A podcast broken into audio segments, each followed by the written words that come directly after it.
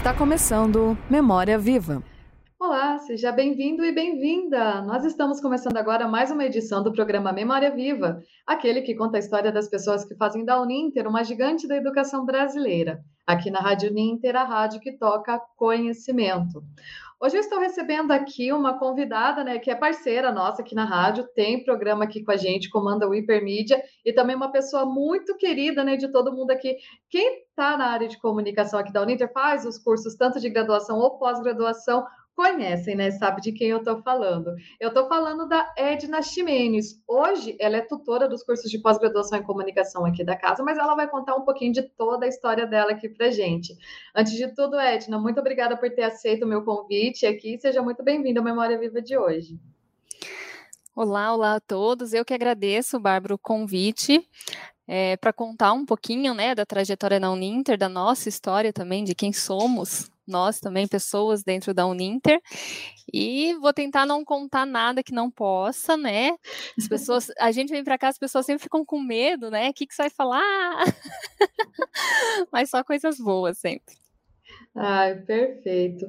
Então vamos começar pelo seu início nos estudos assim na graduação, né, Edna? Eu até comentei com a Edna antes de começar o programa que eu podia jurar que ela era jornalista, mas ela não é jornalista. Eu não sei porque eu tinha isso na cabeça que ela era.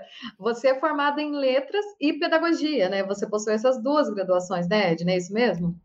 Isso mesmo. Na verdade, a comunicação foi sempre me puxando assim, tanto que atualmente eu faço o curso de comunicação institucional aqui na Uninter, uhum. EAD, mas a minha formação é em letras inicialmente, depois eu fiz pedagogia é, porque eu trabalhava em escola, comecei a gostar desse ambiente escolar, né? Na verdade, quando eu fiz letras, minha ideia era ser tradutora, trabalhar em cursinho, todo aquele mundo que é diferente. E trabalhei em cursinho quatro meses e achei que aquilo não era para mim, assim, acho muito legal os professores dos cursinhos, mas achei que não era para mim, que eu não ia conseguir.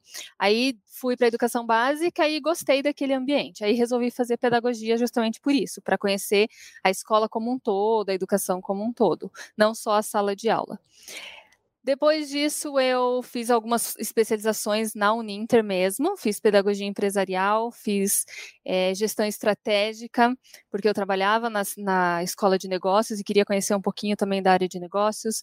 Uhum. Fiz a uhum. especialização do, é, do, é, de docência EAD, Fiz depois o mestrado, agora mais recentemente, entrei em 2019, terminei em 2020 o mestrado em estudos de linguagens na UTFPR, e aí mais para a área de literatura, para, a área de letras mesmo. E atualmente, além do curso de comunicação institucional que eu faço EAD, eu também estou no mestrado de educação da Federal. Então, faço as duas coisas, não sei como eu vou levar isso, tudo começou esse ano, vamos ver o que, que vai dar aí nos próximos anos.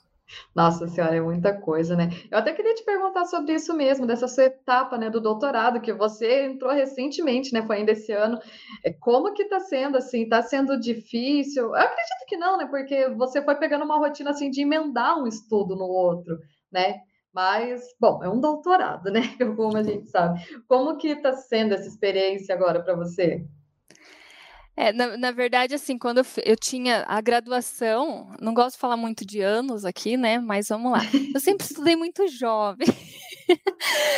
a graduação, a minha última graduação, que foi pedagogia, eu terminei em 2008. Não, 2010, a graduação de pedagogia.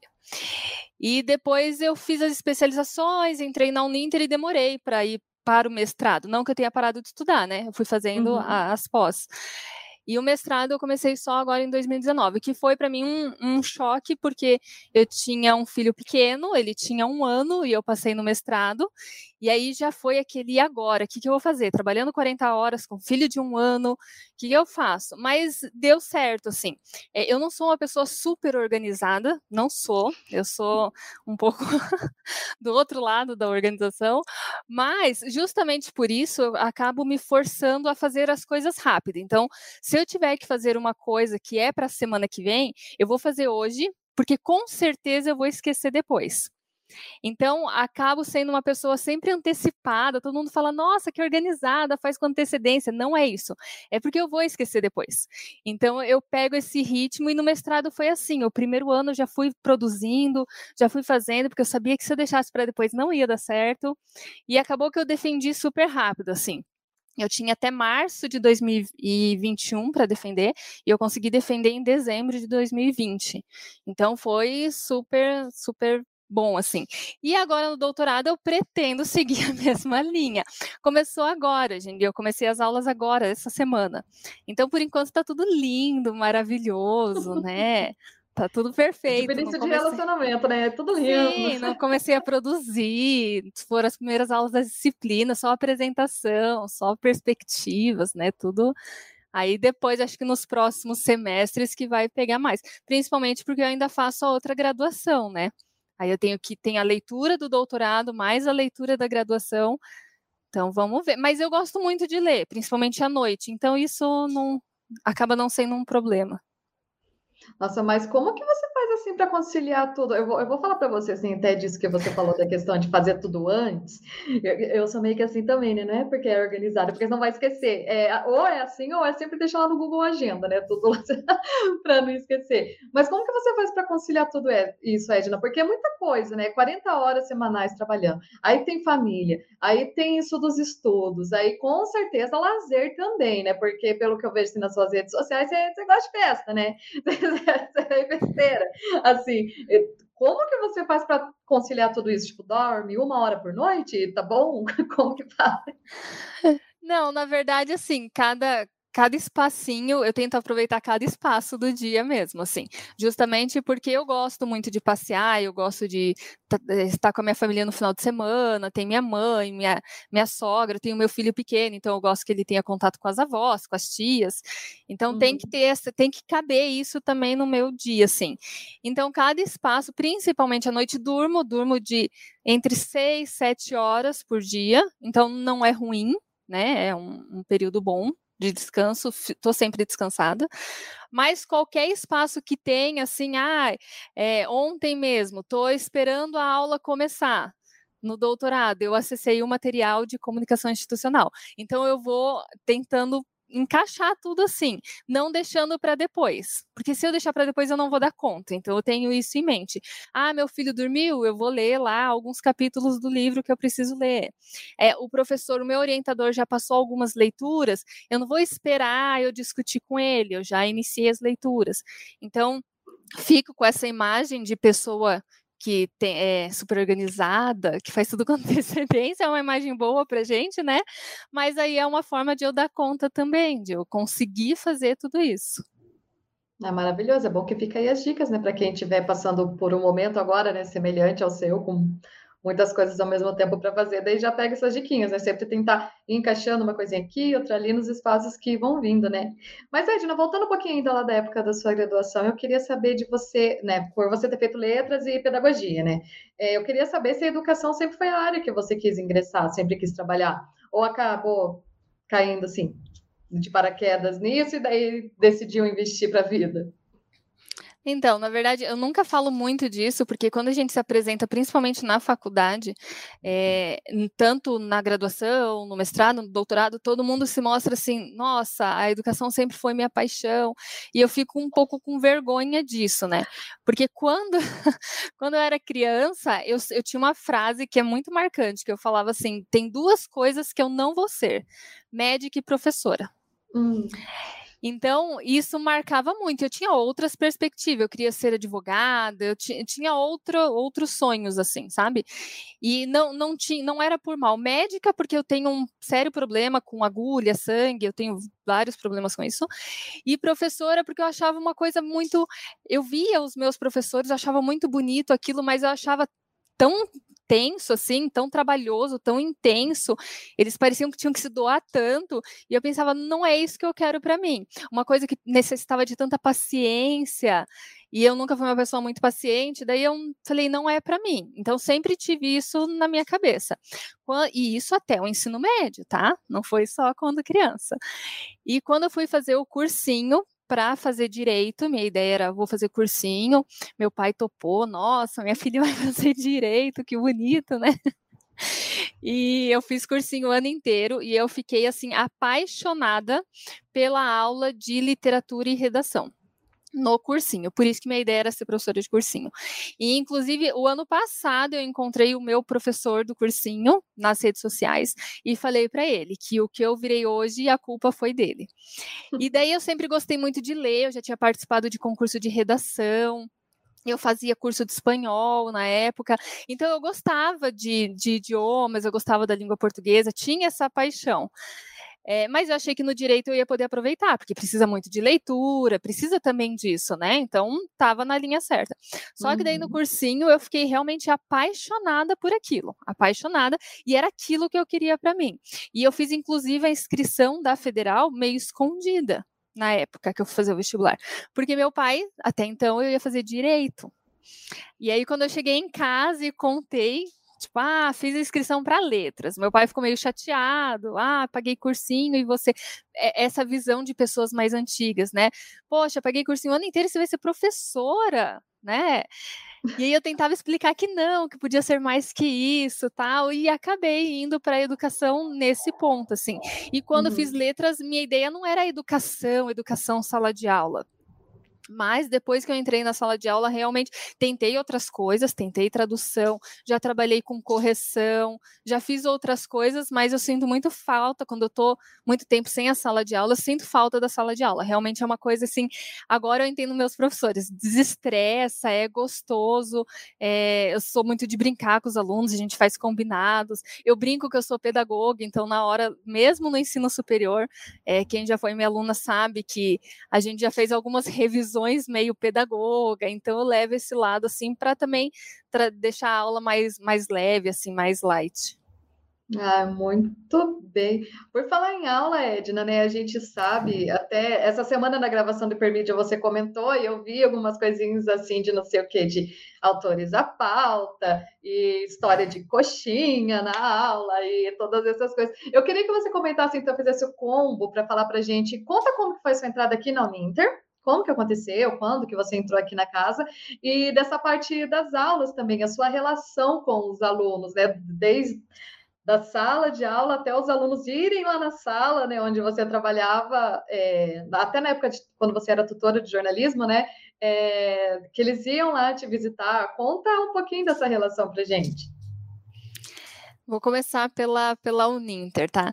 É, na Uni, eu trabalhava na educação básica, então minhas primeiras experiências foram com crianças, crianças. Eu dei aula de espanhol para crianças, pequenininhas mesmo, desde seis anos até ali os 12, 13 anos. E então vem muito dessa experiência, assim. Quando eu entrei, eu estava numa escola e quando eu fiz o processo para entrar na Uninter era para ser revisora, não era para ser professora, era para revisar os materiais, enfim. E aí, para mim, foi um baque, porque eu ganhava financeiramente, eu ganhava um determinado valor na escola, que eu já tinha alguns anos de experiência em escola. E quando foi para entrar na Uninter, era um, para ser sincera, metade do que eu ganhava anteriormente. Eu pensei, e agora? Mas sempre nessa de buscar uma outra possibilidade. Eu tenho essa mania também de me desafiar, de arriscar um pouquinho. Demoro para arriscar, mas quando eu arrisco também vai com tudo. É, e aí eu fui, vim para a Uninter, passei no processo e entrei na Uninter é, para revisora. Comecei a revisar os materiais e aí era um ambiente totalmente diferente, porque eu estava em escola, escola, escola, criança gritando no recreio, pai reclamando, diretor falando. Eu era coordenadora da escola e era professor reclamando, era tudo de todos os lados. E eu entrei na Uninter para revisar o material, eu e o computador. E aquilo me incomodava um pouco, assim, sabe? Eu pensei, e o que, que, eu fiz, né? Eu e o computador agora é, precisava de alguma coisa também para via que tinha muitas possibilidades, mas precisava de algum caminho. E até vou contar uma história aqui que eu já contei para ele. Meu primeiro diretor foi o Castanheira, que é o atual diretor também, né? Que eu trabalho com ele de novo agora na pós. E quando eu entrei na época era, era a escola de negócios chamava Célula Empresarial. Eu entrei para ser revisora da Célula Empresarial. E era o Castanheira, e eu, nos primeiros meses, é, era estava meio bagunçado ainda. Eu era revisora e tinha alguns designers. Eu passava o material para esses designers é, produzirem o material. Só que só tinha eu de revisora e tinha quatro designers. Então eu não dava conta de passar material para todo mundo. E a, todo mundo entregando atrasado, e eu fui e sentei na mesa do castanheiro e falei: olha, é, não, não dá, tá tudo atrasado, tudo bagunçado. E ele, super paciente, escutou. Só que daí no final ele me falou assim: eu já falei para ele, então eu posso contar. É, você me trouxe um problema, o problema todo mundo vê facilmente, né? E qual que é a solução? Porque o difícil é sempre a solução, o problema todo mundo sabe. Aí eu estava nos três meses de experiência, eu agradeci, levantei da mesa dele e falei: pronto, perdi o emprego. Ou eu dou um jeito, ou eu perdi o emprego. E daí nunca fui boa de Excel, nada, fui atrás, fiz planilha, fiz fluxo de trabalho, não sei o quê, fui lá e apresentei para ele. Aí ele me elogiou, é, falou que eu tinha que sair dessa zona de conforto, porque realmente ele não podia só me dar a solução, e a partir daí eu consegui ser vista, sabe? Eu consegui um certo uhum. destaque por ter conseguido organizar a revisão. E aí foi graças ao puxão do Castanheira, que na hora eu fiquei com medo, mas depois deu certo, né? Eu já agradeci ele. e depois disso eu fui chamada para um projeto e-learn, por, por ter tido essa organização. É, logo em seguida, é, a Uninter, isso eu sempre tive na Uninter de incentivo, eles falaram, faz especialização para você virar tutora. Daí eu fiz, uhum. virei tutora acadêmica, era esse o cargo, e fui trabalhar na avaliação objetiva, então eu trabalhava com as avaliações de vários cursos, nas, sempre na escola de negócios, tá? Eu não tinha saído da escola de negócios, eu fiquei lá para sempre.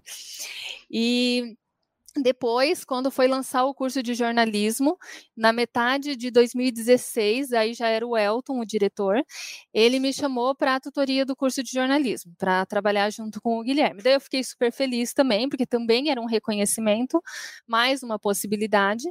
Aí eu comecei já no curso EAD e fui para a tutoria de jornalismo. Depois disso, em, aí durante esse percurso, em 2016, como eu tinha formação em letras tal, é, me chamaram para dar aula no curso de publicidade de produção textual. Eu nunca tinha dado aula no ensino superior, daí também foi um susto, assim, será que é a mesma coisa, não é?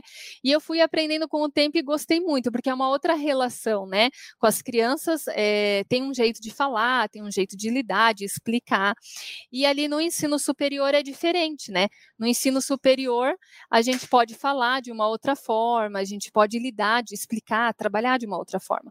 E foi muito legal essa primeira turma, que até foi os que comentaram ali, é que como eu venho de, do ensino da educação infantil e do ensino fundamental, quando eu cheguei na sala do ensino superior, em especial nessa turma, vou contar aqui, tá? Não vou citar nomes, mas eles falavam muito palavrão. E daí eu falei assim, gente, como é que pode? De cada três palavras, quatro é palavrão? O que, que é isso? E aí, nessa de brincar, brincar, eles, ah, não sei o que de coxinha, eu falei, então tá bom, quem ficar sem falar palavrão até o final da disciplina, só na minha aula. Depois, no corredor, façam o que quiser. Vai ganhar uma coxinha. Eu vou trazer uma coxinha na última aula. E tinha um quadro bem pedagógico, daí tinha um quadro, quem ia perdendo. Falou palavrão, tá fora. Falou palavrão, tá fora. E no final da disciplina, apenas uma pessoa ganhou a coxinha. E eu falei, gente, que dó, né? Acho que tinha 14 alunos, vou levar uma coxinha. Pensei, vou, são adultos e eles precisam saber se comportar nos diferentes espaços. Levei uma coxinha para quem ganhou para os outros ficarem olhando, ficar que nem criança, punição mesmo. e aí foi muito engraçado que eles deram risada, todo mundo levou na boa, né? Quando eles falavam palavrão, eles, ah, mais uma chance. Falei, não, não tem chance. E, eh, mas são coisas que é, claro, não interfere, não ensino nada, mas são brincadeiras que acabam trazendo esse relacionamento com os alunos também. E depois disso, fui dando, dando aula em outros cursos. Eu dei aula no curso de Ciências Contábeis, eu já trabalhei no curso de Administração, dei aulas EAD, presencial, no curso de Jornalismo, depois que eu virei tutora também, cheguei a produzir material. E aí, no final de 2019, surgiu a possibilidade, abriram, né, começaram o projeto da Unintertech, como eu vim da uhum. educação básica, achei que podia ser uma possibilidade legal, né, voltar para a educação básica, que é algo que eu tinha tanto conhecimento, tenho tanto conhecimento. E eu fiz o processo e passei para a Unintertech. Foi um ano super legal, fiquei o ano de 2020 na Unintertech, aprendi muito, muito, muito, assim como aprendi nos outros setores. Na tutoria de jornalismo aprendi muito, assim, me apaixonei pelo curso também, por toda aquela estrutura, pela profissão. É, em 2020 também, é, na coordenação, é, fazendo os planos de ensino, plano de curso, e a prova, em luta com, com o MEC, com secretaria, foi muito legal. Mas no final do ano surgiu essa possibilidade de ir para a pós-graduação, que já era algo que eu olhava. A Uninter, a Uninter tem isso, né? Tem diversos setores e a gente fica olhando. Ai, acho que quero ali, quero ali. Já tinha essa ideia de fazer o doutorado e achei que a pós poderia acrescentar nesse sentido.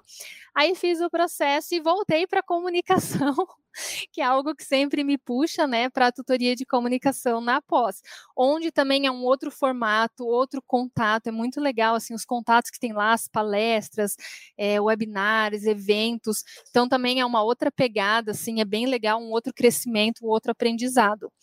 E das aulas tem sido sempre assim, é, eu dei aula de cultura em jornalismo, os alunos também falam até hoje, porque eu sempre procuro, eu sou uma pessoa muito visual, é, quando você vai me explicar uma coisa, ainda mais se não for alguma coisa da minha área, eu preciso enxergar aquilo para entender. Quando é de raciocínio lógico, alguma coisa assim, eu preciso enxergar. E aí, quando eu fui dar aula de cultura, eu buscava isso também. Os alunos precisam enxergar. E daí teve um episódio que ficou super marcado, todo mundo comentava, as outras turmas também, que eu fui levar curiosidades da culinária brasileira, né, da cultura brasileira, e fui falar do brigadeiro, da onde tinha surgido uma coisa tão simples e ninguém conhece de onde surgiu. E eu levei o brigadeiro. Não só eu falei do brigadeiro, eu levei. E virou uma festa aquilo. Nossa, a professora trouxe brigadeiro. Eles levaram também outros elementos da cultura. Então é, é muito legal. Minhas aulas eu tento fazer isso. Como eu tenho essa necessidade, eu também tento passar isso, assim, precisa ser visual, precisa vivenciar para que de repente tenha um pouco mais de significado que a gente está falando ali nas aulas. Muito bem, pena que eu não cheguei a ter aula com não a Edna, né? Porque brigadeiro. é brigadeiro. E todas, eu não tive aula com a Edna. Ai, que lamento, né? Tive agora, foi minha tutora, né? De pós, né? Das pois pós é. que eu fiz, que já estavam na tutoria, né? Mas daí teria que mandar no endereço, né? Porque daí não teria na como pandemia fazer. não dá. Exatamente. Edna, é, eu tô vendo assim todo esse bom humor seu, né, para contar as histórias. Eu queria então saber um pouquinho de você fora disso do trabalho, né? Eu comentei de que parente que você gosta bastante de festa e tal. Você é daqui de Curitiba mesmo? Porque, né, você até já comentou que você tem bastante parente lá pelo norte do Paraná. É, você é daqui? Não, é, na verdade, atualmente eu, tô, eu vou valorizar a minha cidade aqui, que eu moro. É. Minha cidade não, a cidade que eu moro agora. Atualmente eu moro em São José, mas eu morava em Curitiba. Só que eu sou de São Paulo. Eu sou paulista. Ah, você é paulista. As pessoas aqui ainda falam que às vezes é notável que eu sou paulista quando eu não estou entendendo, quando eu estou indo, voltando. às vezes, apesar de fazer muito tempo, às vezes as pessoas ainda dizem. Mas eu vim para Curitiba muito nova, assim, eu tinha 11 anos então faz, não vou dizer há quanto tempo eu tô aqui, obviamente, mas já faz um bom tempo que eu tô em Curitiba, então já virei meio curitibana. E tem esse, e atualmente moro em São José. É, e tem, eu tenho parentes, na verdade, do norte do Paraná, é mais do meu namorado, que moram ali, tem bastante do pai dele, tem alguns parentes, e tenho parentes espalhados em Minas Gerais, São Paulo, Santa Catarina. Daí, às vezes, gosto muito de viajar. Na pandemia, tivemos que dar uma parada, né? Mas a gente tinha esse hábito que qualquer feriado a gente ia para algum lugar. E normalmente na casa dos parentes, assim, os parentes que nos aguentem. E a gente gosta muito, do, do lado pessoal, gosto muito de festa, gosto muito de passear. Claro que com filho pequeno dá uma paradinha, né? A gente dá uma maneirada, mas eu sempre fui muito, gosto muito de sair comer. Ah, esse é um hobby meu, assim, ir em lugares diferentes. Adoro conhecer lugares, assim, de culinária mesmo. Uhum. Experimentar coisas novas, assim, isso eu gosto muito. Já fui mais aventureira, eu acho que depois que eu virei mãe, eu fiquei um pouco medrosa. Eu não era assim, eu era tipo, topava tudo. Ah, vamos fazer isso? Vamos, vamos. Agora acho que eu tô um pouquinho mais. Acho que muda mesmo, né? Quando você vira mãe, tem alguém que depende de você, daí você para é. um pouquinho. Muito bem. E essa sua relação, assim, de ser mãe? É, eu acho muito engraçado, porque toda vez que eu encontro você, assim, você sempre comenta alguma coisa pequena, né? Agora, antes da gente começar o programa, por exemplo, o pequeno dela estava querendo jogar futebol na sala. Né? Tava organizando aqui. Né? E como que essa relação, assim, foi uma... É, um sonho realizado, digamos assim, para você ser mãe? Como que, como que é a Edna mãe?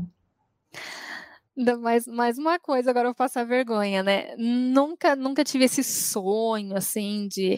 É, acho muito bonito quem tem esse sonho. Ah, quero casar, ter uma família grande, ter vários filhos.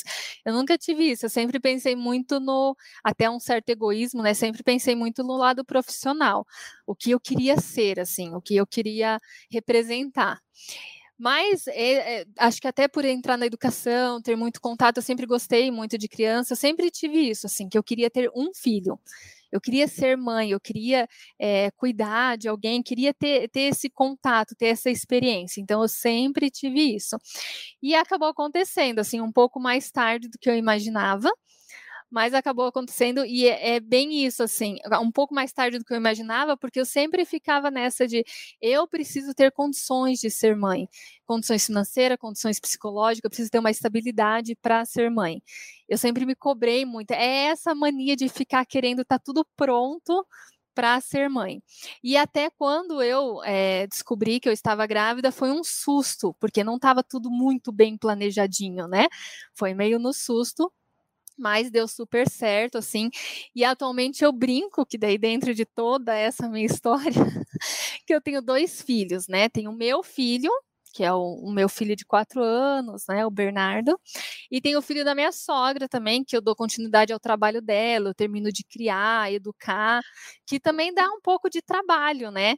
É, inclusive, não, os dois não dão o mesmo trabalho, porque o Bernardo ele é bem calmo, de quatro anos ele é bem calmo, acessível, e o outro não. Mas eu estou tentando continuar o trabalho da minha sogra, assim. Nunca tinha me imaginado nessa situação. Os meus amigos mais antigos, eles falam, Edna, você casou e tem filho. Eu falei, é, pois é ninguém esperava, assim. Mas eu gosto muito, é uma experiência muito legal é, ser mãe é bem isso, assim, você muda e você nem sabe em que momento você mudou.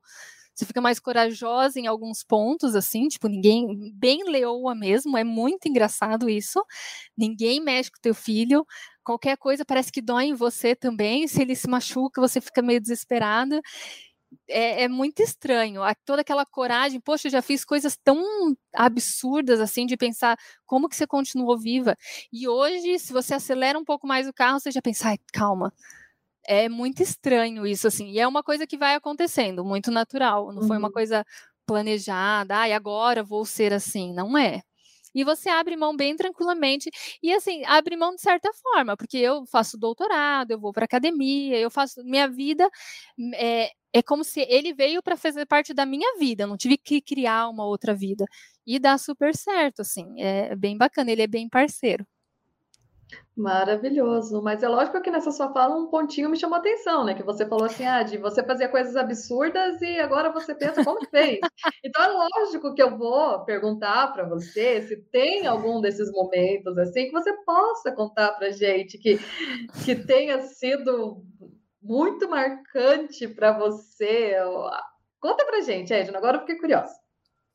Na, na verdade, assim, meu medo de ser mãe é que eu nunca fui uma pessoa muito atenciosa, já falei desde o começo, né? Se eu tiver que fazer alguma coisa, eu tenho que fazer hoje porque eu vou esquecer. E eu tenho um calendário na minha frente, eu anoto no calendário e acredite que tem coisa que eu ainda esqueço. E eu, eu sou tão desatenciosa, só para vocês entenderem, que teve uma vez que eu trabalhava na Uninter ali já, na Vicente Machado, e eu ia de ônibus. Né, eu morava em Curitiba, ainda eu ia de ônibus. E teve um dia que eu fui de carro. Uhum. E eu esqueci que eu tinha ido de carro. E eu fui para a Praça Rui Barbosa, fui embora, pegar o ônibus e deixei o carro no estacionamento. Então, para você ver o nível de falta de atenção, assim, eu estava com o papel, com o ticket de estacionamento, tudo, mas eu fui embora e deixei meu carro. Lógico, voltei buscar. Mas são coisas assim. Então, depois que eu virei mãe, eu fico me policiando muito mais. Mas coisas, de repente, uma história que eu posso contar sempre fui muito de festa, de é, virar à noite. Hoje eu já nem aguento mais, né? Acho que o tempo vai passando também. Mas teve uma vez que um irmão de uma amiga minha tinha um Jeep, um Jeep daqueles aberto mesmo, sabe? daqueles tipo de trilha. Uhum. E ele falou: Ah, vamos dar uma volta de Jeep. E todo mundo subiu naquele Jeep. Acho que tinha umas cinco, seis meninas socada ali em pé no Jeep. E a gente foi fazer um tour ali nas cavas, no caminho do zoológico. Não sei se você conhece ali. São ruas, para quem não conhece, são ruas bem estreitas e do lado tem um lago super fundo. É, eu não sei nadar. Esse é um detalhe também. Eu não sei nadar. E a gente foi ali não só por ser um lugar assim super perigoso e estreito, a gente foi à noite. É, para piorar. E na velocidade máxima, eu não sei como a gente não virou ali em algum momento, porque em vários momentos o Jeep ficava só de um lado, assim, ia para o outro, e a gente subia em morro, e o Jeep voltava quase capotando. Então eu tinha coragem de fazer essas coisas, e todo mundo feliz, comemorando, né? Hoje eu jamais faria isso. Quando eu já levei meu filho no zoológico e quando eu passo naquela rua de carro, eu passo super devagar. Todo mundo vai me ultrapassando, porque aquelas curvas, eu não sei, eu juro que eu não sei como eu fiz isso. Eu ia naquelas curvas à noite, super rápido, e pensando, ah, que legal, estamos curtindo a aventura. Então, essa é uma das coisas que eu penso, não sei como. Se caísse lá, eu não sei nadar, então eu não ia sair de lá. Mas eu não pensava na hora, eu não, não sei, assim, a gente tem horas que realmente não pensa, e depois que tem filhos, eu acho que eu penso muito mais. E aí, quando você pensa, você não faz, né? E também é, é, mais jovem, né? Quando a gente é mais jovem, a gente é, é um pouco mais corajoso, né? Para fazer essas coisas assim, não pensa muito nas consequências, né? Do, do, que pode acontecer de quando a gente vai fazendo isso. E Edna, então conta pra gente, um momento, é, eu falei de você contar desses momentos assim, mas algo que tenha sido realmente muito importante para você, um momento divisor de águas, assim, que tem te transformado na Edna, que você é hoje. Tem algum, assim, que você considera muito importante na sua trajetória? Eu acho que toda a, todas as etapas ali de estudo mudaram bastante, assim, principalmente quando eu, não, agora eu vou fazer doutorado, até porque foi um bom tempo depois da, da graduação, sabe? Foi quase 10 anos depois da graduação. Então, nossa, se fizer a conta agora, eu me lasquei, né? Mas tudo bem. E mais de 10 anos depois da segunda graduação, isso que é o pior, né? Mas tudo bem. É, então, acho que isso foi muito importante, assim, não, eu vou, porque a gente fica com muito medo, assim, será que eu sou capaz? Será que eu consigo passar no mestrado? Será que eu sou capaz de fazer o mestrado? Parece algo, fazer uma dissertação, agora fazer uma tese.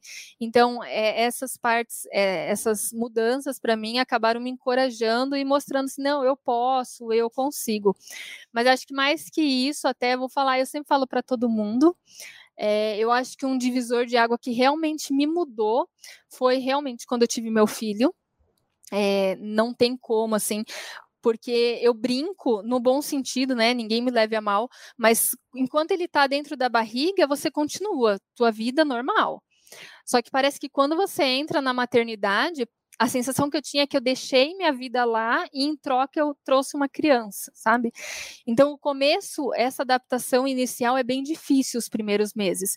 É uma criança que depende totalmente de você, é, você ele vai fazer parte da tua vida, mas a princípio você tem que seguir os horários dele, você não vai poder ficar à noite, você não vai poder ficar até de madrugada, você. E eu, como sempre fui muito independente, sempre fui sozinha, assim, pensei minha vida sozinha, isso realmente foi muito difícil para mim, mas quando eu consegui agora, que eu vejo que eu consigo, que eu tenho uma outra visão, realmente me mudou muito, assim, muito mesmo. É, o que realmente tem importância, o que é relevante para você? Será que é uma festa, sabe? Então as coisas passam a ter outro sentido. E logo em seguida, quando meu filho tinha dois anos, que agora fez dois anos, eu perdi o meu pai também. Que foi bem no começo da pandemia, ali em, do, em março de 2020. E, e meu pai sempre, eu sempre fui muito apegada ao meu pai, assim, sempre foi é, ele brigou comigo quando eu não fiz direito, mas daí eu provei que eu podia ser professora e que eu não precisava ser aquela professorinha que ele tinha ideia, né? Eu podia ser mais do que isso. Mas ele sempre me incentivou muito. Quando eu passei no mestrado, ele comemorou muito. Ele colocava faixa quando eu passava no, no vestibular. Quando eu passei no segundo, ele colocou faixa de novo. Não importava que era segunda graduação. Então eu tinha essa relação com ele. Quando eu perdi o meu pai, tenho minha mãe ainda, né, graças a Deus, mas quando eu perdi meu pai, para mim foi um buraco também, foi um choque. É, eu, eu acho que, por mais que eu já tinha perdido minha avó, que era também muito querida, assim, que era muito apegada a ela, mas perder meu pai foi realmente perder alguém, assim, que que fez sentido. E aí acho que isso reforçou ainda mais o que eu tinha já de ser mãe. O que uhum. tem importância, assim, o que até o que é amor, a gente ama tanto às vezes até as coisas, mas o que que é assim você realmente amar, você ter importância para alguém, alguém ter importância para você. E daí as coisas mudam, eu acho que a partir daí e foi recente, né? As coisas realmente mudaram, assim, muda a chave. Hoje, para mim, o que tem importância, o que é relevante, o, eu vou chorar, qual que é o motivo que vai me fazer chorar.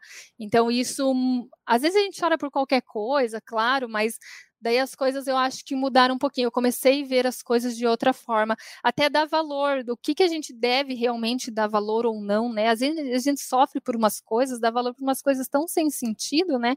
Que na hora parece que tem sentido, mas eu acho que essas, esses dois momentos em especial, assim, o nascimento do meu filho e a partida do meu pai, foram coisas que, que me mudaram muito, assim não acho que me deixaram mais dura, não é isso, mas acho que me uhum. fizeram valorizar mais coisas que antes, de repente, eu não valorizava tanto.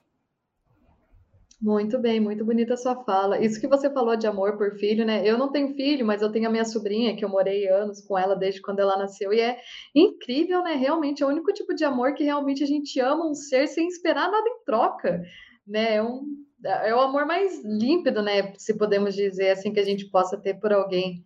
E não importa o defeito, não importa. Meu filho, uhum. às vezes, uhum. ele é genioso, ele é teimoso, mas não importa, não importa. Você briga, no minuto seguinte você já quer abraçar, às vezes você se segura, né, por uma questão até para ele entender aquilo, mas é. E eu entendi que não é só o filho, né? Eu acho que foi até esse o complemento.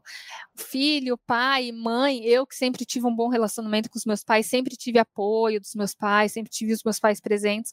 Então, é, é isso, né? Filho, pai e mãe é um amor que não adianta. O amor que eles têm por nós os pais, principalmente, a gente não vai encontrar em qualquer lugar, né?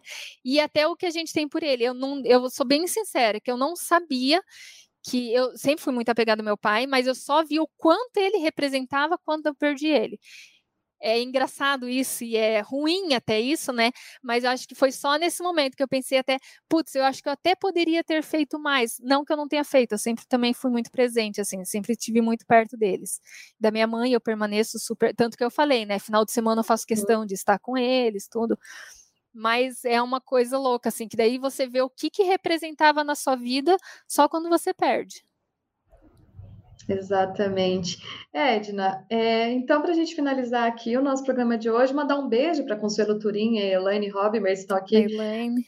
acompanhando a gente. A Elaine está e... acompanhando porque eu falei que ia contar uma história dela. Ah, então conta. Elaine, Elaine. Hora da fofoca, né? Momento da fofoca aqui no Memória Viva. Mas então, Edna, para a gente encerrar, conta para gente sonhos futuros, planos, o que vem por aí. Não, Elaine, não briga com a Edna, senão ela vai contar mesmo.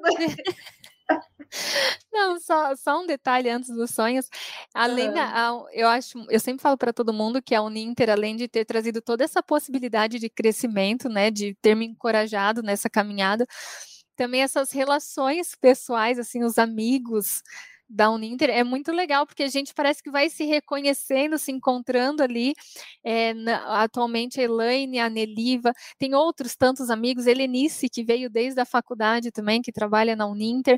É, na pós mesmo, a gente entra na pós, eu entrei na pós e no primeiro passeio, o primeiro encontro, parecia que eu já conhecia o povo há um tempão, assim. Uhum. Então, essas relações. Quando eu trabalhei em JOR também, tinha a Andrea, que também já era uma amiga da avaliação, Alexandre, o próprio Guilherme. Então, é agora o contato que eu tenho com o Clóvis, que é muito além de coordenador, assim, sabe? A gente tem um contato bem de amizade, de troca, e até de, de troca profissional mesmo, de produção. A gente já produziu artigo junto, já, sabe? Eu acho muito bacana, assim, a Uninter traz isso, é, é, muito legal. E a Elaine é uma delas aqui, por isso que eu não vou contar, não vou sacanear ela aqui, não vou sacanear a amiga ao vivo. e sobre os sonhos, assim, Acho que eu já conquistei bastante coisa até agora, mas a gente sempre quer mais. Eu tenho isso de sempre querer mais, sempre querer uma coisa nova. Não gosto de ficar muito parada, tanto que trabalho, faço doutorado e o curso, enfim. E o que eu penso para frente, a princípio, é terminar o doutorado, né?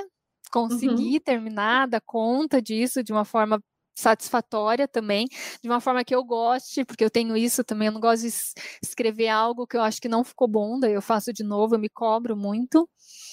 Continuar essa empreitada aí de professora, adoro isso. Tenho dado algumas palestras também, que também é outro caminho que pretendo continuar é, palestras em escolas, cursos em editoras, coisas assim também, é, que também são bem gratificantes, assim como a produção de material. Faço algumas produções de materiais aqui na Uninter também, gravação de aula. Eu sempre fui muito tímida, por incrível que pareça. Eu era muito, muito tímida de minha mãe ser chamada na escola porque eu não falava. Olha só. E eu acho que a sala de aula que trouxe isso para mim, em especial quando fui para o ensino superior, porque quando você está uhum. falando com crianças, é, são crianças ainda, elas estão em formação. Quando você fala com ensino superior, são pessoas que já têm toda uma bagagem, já têm toda uma formação. Então, realmente você tem que se reinventar ali, é muito legal. Então, quero continuar na sala de aula, quero terminar meu mestrado, quero continuar essa minha função de mãe também, de uma forma que seja também o mínimo positiva ali, que eu consiga acrescentar, cuidar do meu filho e que eu dê conta de tudo, assim, não tenho muitos sonhos é, financeiros, assim, que eu consiga também continuar tendo essa minha vidinha de poder passear, mas não tenho, assim, grandes sonhos de, ai, comprar algo, isso não. Já, já tive alguns sonhos que eu acabei. Ah, eu queria ter habilitação em moto. Fui lá e fiz. Tenho moto? Não. Algum dia eu pilotei moto na rua? Também não. Mas eu queria habilitação de moto e eu fiz. Então, normalmente, quando eu tenho um sonho, uma vontade assim, eu, eu costumo encarar. Não deixo muito para depois, sabe? É, eu tenho essa, essa coragem, eu ainda tenho. Então, quero só dar sequência a isso, continuar aqui na Uninter, né? Na pós tem sido muito bacana, continuar crescendo, continuar estudando, continuar produzindo, adoro escrever.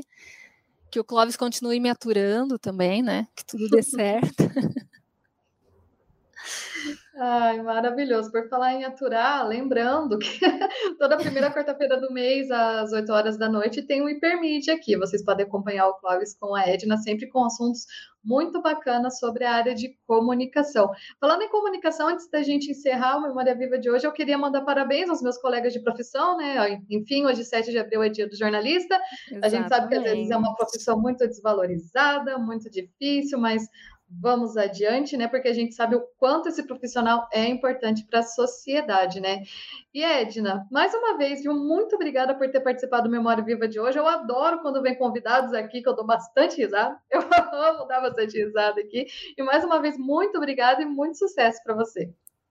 Não, eu que agradeço o convite. Parabéns ao jornalista. Estou esperando, até anotei aqui para não esquecer de falar. né? Já fui tutora do curso e agora estou também na pós. A gente tem a pós em jornalismo. Realmente, como você falou, a gente fala que professor também é uma profissão desvalorizada, mas acho que o jornalista está ali lado a lado com o professor, porque é muito que... igual o professor, é questionado, é colocado em xeque ali, será que é isso? Então é, é uma profissão difícil e admiro muito, foi o que eu falei, gostei muito de trabalhar no curso de jornalismo, de conhecer, é uma profissão que eu realmente passei a admirar ainda mais. E obrigado pelo convite, obrigado que vocês precisarem, a gente está sempre à disposição.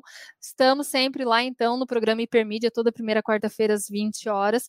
Temos a nossa página no Instagram, arroba Intercomunicação, que a gente coloca todos os conteúdos, projetos, novos projetos, agora novos projetos da rádio com alunos. Então, participem, sigam lá. Que tiverem dúvida também, é só chamar a gente lá que a gente responde. Muito bem, então é isso, pessoal. A gente encerra a nossa edição do Memória Viva de hoje, sempre lembrando que tanto Memória Viva quanto todos os programas ficam salvos aqui na nossa rede, nas redes sociais e também no Spotify.